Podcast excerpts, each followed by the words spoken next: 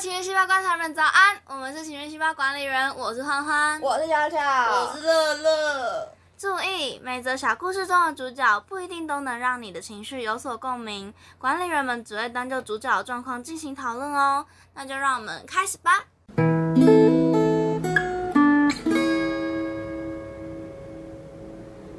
今天的故事跟焦虑有关，虽然说刚刚前面很欢乐，我很抱歉。那开始哦。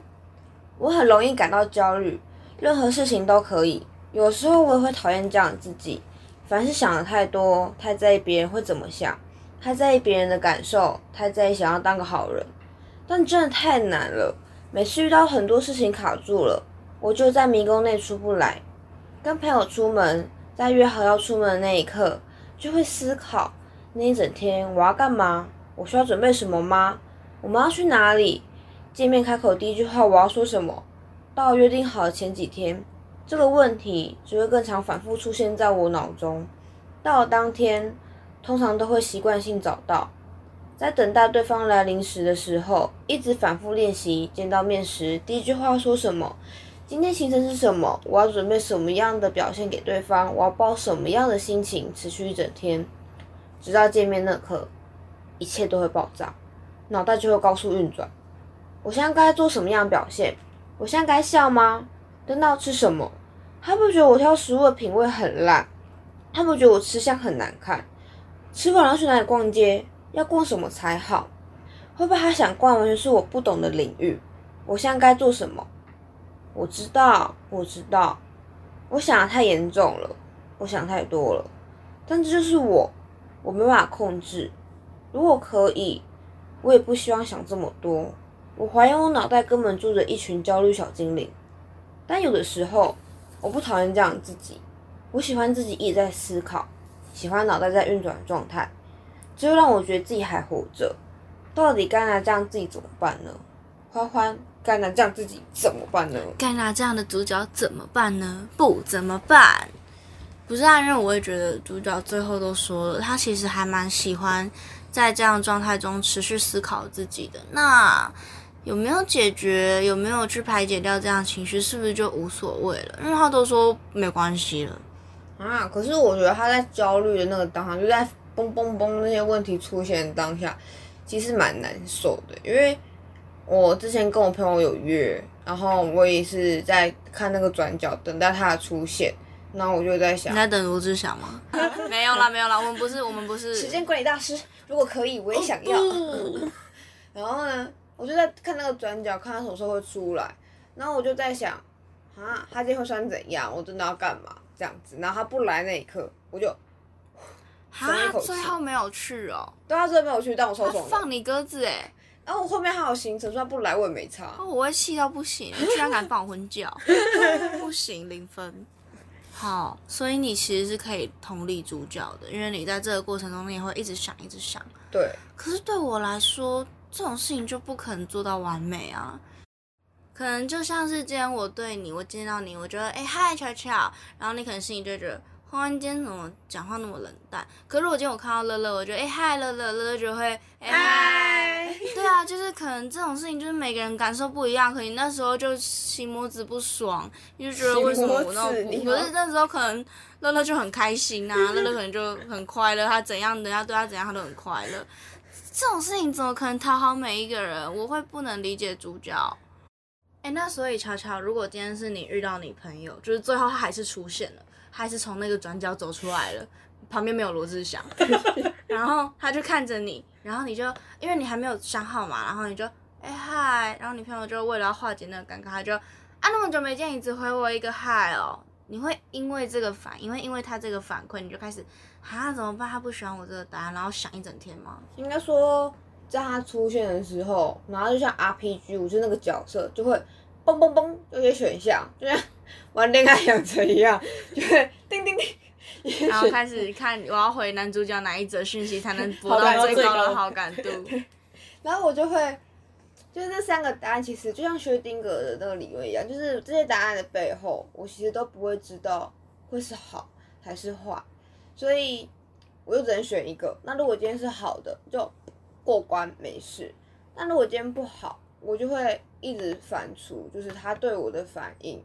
然后到晚上的时候，我是睡前，我就会回想今天干嘛，然后我就再再次回想他给我的反应，然后到了隔天再想一次，这个礼拜再想一次。哇，好没完没了、哦。哎、没有，我这个月如果我突然咚就出现，我就再反刍一次。它是什么？它是什么？垃圾讯息会一直跳出来那种，你的电脑是中毒哦，脑袋咚咚咚咚一直跳出来，一直跳出来，就是有点像我们每次要查东西，然后下面就会问有没有今晚想跟我做爱吗的那种垃圾讯息。天哪！不可以说这种过吗？有，但是不。好，我觉得对啊，观就有众会感点像那种。东西。所以其实你就是一直在想，当时会不会有更好的答案？因为你不确定你给出来答案就是最好的答案。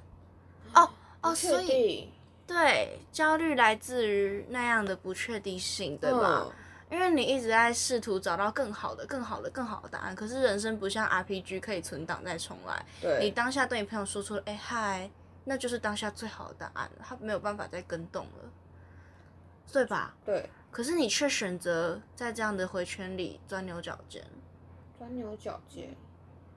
嗯，钻牛角尖，好吧？如果如果如果会讲到钻牛角尖，好吧，我理解主角了。就是嗯，我不会像主角一样在遇到这样的事情里钻牛角尖，但是我很会钻牛角尖。打个比方好了。对啊你刚刚说我很会钻牛我很会，对啊，看你很骄傲。哎，哎摇摆哦。就是我翘楚也没有啦，就是我我打工的地方是一群有有有着一群阿姨的地方，然后阿姨们就是会就是把你当妹妹，把你当女儿那种口吻，婆婆妈妈口吻，然后有时候就会突然盯着你，然后看着你看很久说，哎、你真的长得很标致哎，然后心里就想说，傻西，到底在为什么上班上班上到一半怎么会突然讲这个？那我就会，呃，我我个人是可能过去一些个人经验导致我非常不能直接的接触接受人家的赞美，我会在回去之后一直去想，一直去钻说他为什么要这样夸我？真的只是因为他觉得我长得好看吗？不是吧？他应该有什么目的吧？他是在客套话吗？他想要套出什么吗？他其实每赞美一句，脑袋就会有个钱币小金，就会叮咚叮叮。叮叮叮，他为了要解任务才会讲出这句话。他还是就是菩萨跟他说，你需要每天要讲一句好话才能消你的业障。然后 说不定人家根本什么都没有想，好吗？对，可是我就是会用各种，就是我就会觉得，因为我长得不好看，所以他讲这句话一定有什么理由。我就用这种超级没有意义的滑坡理论去套用在我同事阿姨们所有讲的东西上面，然后我觉得一直陷进这个回圈里。呃，如果要套回我们刚刚讨论出来的结果，就是我也是不确定这样的称赞是可以摆在我身上的，所以我因此感到焦虑，所以我开始钻牛角尖。嗯嗯。可以理解。对，它就会变成是这样的形式。那通常，因为你刚刚讲到你跟主角有相似的遭遇，那你会怎么去排解这样的状态呢？嗯，我的话就问我朋友哎，然后就看我朋友在不在忙。但我永远记得我有个朋友曾经，当我有问题问他的时候，他对我的反应则是：哦，我知道，就是叫你不要想不可能，你就继续想吧。所以就啊，他是唯一一个叫我继续想的人，所以我就继续想，想到累。哦，所以那一瞬间就会有种被同理了的感觉，对对不对？因为没有人一直阻止我，因为通常我们这样去找别人分享，别人都会啊，你不要这样想不啦，要想那么多，人家没有那个意思。想太多才会有这么多烦恼。去死，又不是我，对吧？冷静。因为我们就像我其实很理解我当下的这些思考都是没有意义的，因为它就只是同事的一句无心的称赞而已。但是我的焦虑没有停止，它就是一直在那里，它就一直在那里运转着，就像就像巧巧的焦虑也在日后一直突然的像垃圾广告讯息一样一直弹开，一直弹开，一直弹开。焦虑是没有尽头的，对，对吧？所以你就会一直没有办法找到一个终点，那你不累吗？嗯，它就有点像是口香糖一样，就是呃一开始会很累，就是你那个情绪会一直存在，就是就是口香糖一开始会有味道，但你嚼越来越久，越来越久，那味道就淡了，就是我的那个焦虑感就会慢慢变小，慢慢变小，慢慢小，然后就会没了。你的口香糖会融化是不是？我把它吃下去了。哦，你好可怕、哦！里面你我以为你要把把它拿出来粘在你耳朵后面，我一天拿太去可怕了拿去参加那个，你没看过《巧克力冒险工厂》哦吗？，它会藏在粘在耳朵后面，然后想到的时候再拿出来拿出来继续咬一。咬。我没有看过，我没有看威利旺卡，威利旺卡，哒哒哒哒哒哒。真的假的？你没看过？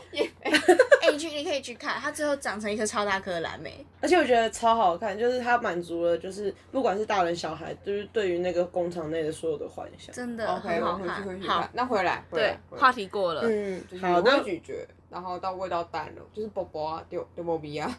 嗯，我这边我自己会遇到，因为像巧巧你刚刚说的是那种，你会自己去消化掉这些就是焦虑，他自己把他自己的口香糖吞掉。对，把它吃掉。非常可怕。但是但是那个时间就会很长嘛。但是我有遇过那种，就是他不把自己的焦虑放在自己身上，他会丢出来给朋友之后，朋友可能没有办法帮他解决，或没有办法给他一个答案，他就继续焦虑他的朋友，然后他朋友就跟着他一起焦虑。哦，好好烦躁哦。焦虑变动词了，对，就是一起焦虑。对，因为就是因为我遇过这种，然后他们也把把我搞得很焦虑，然后我也不知道该怎么办。可是他会让你焦虑的原因是什么？因为巧巧问他朋友该怎么办的时候，显然他的朋友并没有被巧巧影响。对啊，他就是告诉我就继续想。因为因为他今天是我亲人，所以他会道德捆绑啊，所以我才会很焦虑。他是在跟你要一个答案的感觉。对对对，宝贝，不可以再停下乱来。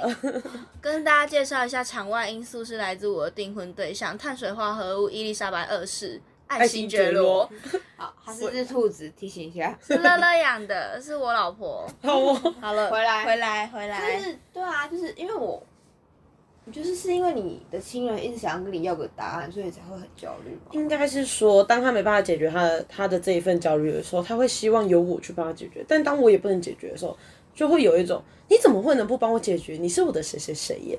哦，对，但就像我们刚刚说的，对于容易感到焦虑的人来说，焦虑就是体内的东西，它是与自己共存的，很难去找到一个终点去把它停下来。所以，当你遇到身边有这样的人，或者是你本身就是这样的人，你意识到自己这样的行为已经给别人带来困扰，那么我们会建议你去寻求专业医师的协助，因为情绪细胞团队在这里能做到只有最单纯的厘清。陪伴、倾听，我们没有办法实际的去给你生理上的药物克制，或者是其他更好的协助。我们会建议您可以直接去找医生，毕竟你有脚健保、欸，见面碎啦。对不对？健保就是这样用，要不是振兴券不能用。